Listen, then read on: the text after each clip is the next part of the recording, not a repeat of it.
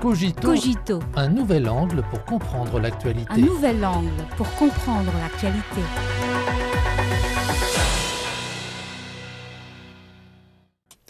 Bienvenue à Cogito. Une trêve temporaire, mais la guerre est loin d'être finie.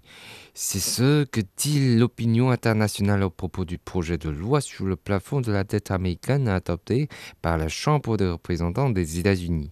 Cette loi relève le plafond de la dette jusqu'au début de l'année 2025 et limite les dépenses du gouvernement pour les années fiscales 2024 et 2025.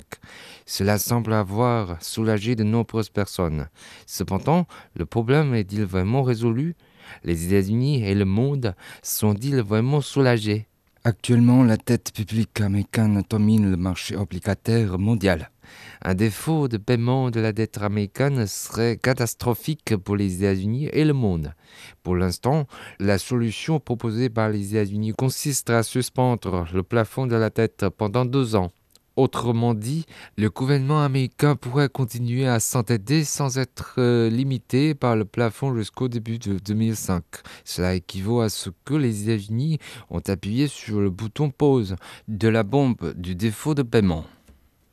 Toutefois, cette solution ne fait que retarder le déclenchement du problème sans s'attaquer à sa racine. Certains analystes soulignent que la taille de la dette américaine atteindra un niveau sans précédent au début de 2025 et qu'à ce moment-là, la possibilité de problèmes systématiques dans l'économie américaine sera encore plus grande.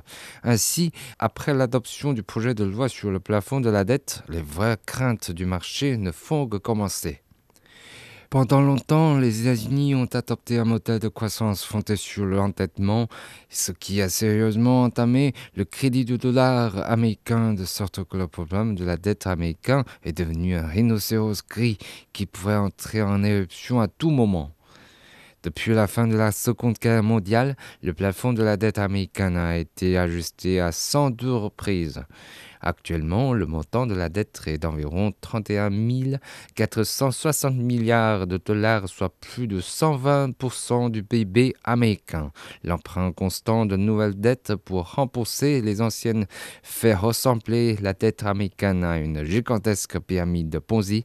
L'agence de notation internationale Fitch a annoncé le 24 mai dernier un abaissement de la perspective du crédit souverain des États-Unis à négative. Dans le même temps, la polarisation politique aux États-Unis a également accru les inquiétudes des marchés mondiaux. En fait, la force répétée de la crise de la dette américaine est un produit des batailles partisanes aux États-Unis. Oublier le plafond de la dette, c'est tout le toit des États-Unis qui est sur le point de s'effondrer, a commenté récemment le journal australien Sydney Morning Herald en ajoutant que la politique américaine est devenue tellement ingérable car l'opportunisme, le financement d'urgence et les négociations constantes ont maintenu le gouvernement en crise pendant un quart de siècle. Depuis des mois, les démocrates et républicains américains se livrent à un jeu du blé sur le plafond de la dette, faisant traîner la question jusqu'à la dernière minute afin d'obtenir un maximum d'influence politique. Certains analystes soulignent que les deux partis américains prolongeront le plafond de la dette de 12 ans, évitant ainsi une collusion avec l'élection présidentielle de 2024, ce qui ressemble à un accord politique visant à sauver la face. Il est prévisible que les deux partis américains continueront à s'affronter sur la question du plafond de la dette, liant tout le monde à une bombe à retardement qui aura un impact continu sur l'économie mondiale. En tant que première monnaie de réserve de paiement au monde, le dollar américain représente près de 60% des réserves internationales et près de 40% des paiements internationaux. Ce super privilège a toutefois été transformé en un outil permettant aux États-Unis de défendre leurs propres intérêts. L'histoire regorge d'exemples où les États-Unis ont utilisé la politique monétaire pour s'approprier la richesse mondiale. En outre, les États-Unis ont utilisé leur pouvoir d'expression dans le secteur financier pour punir les pays qu'ils considèrent comme désobéissants en les excluant du système de règlement international SWIFT.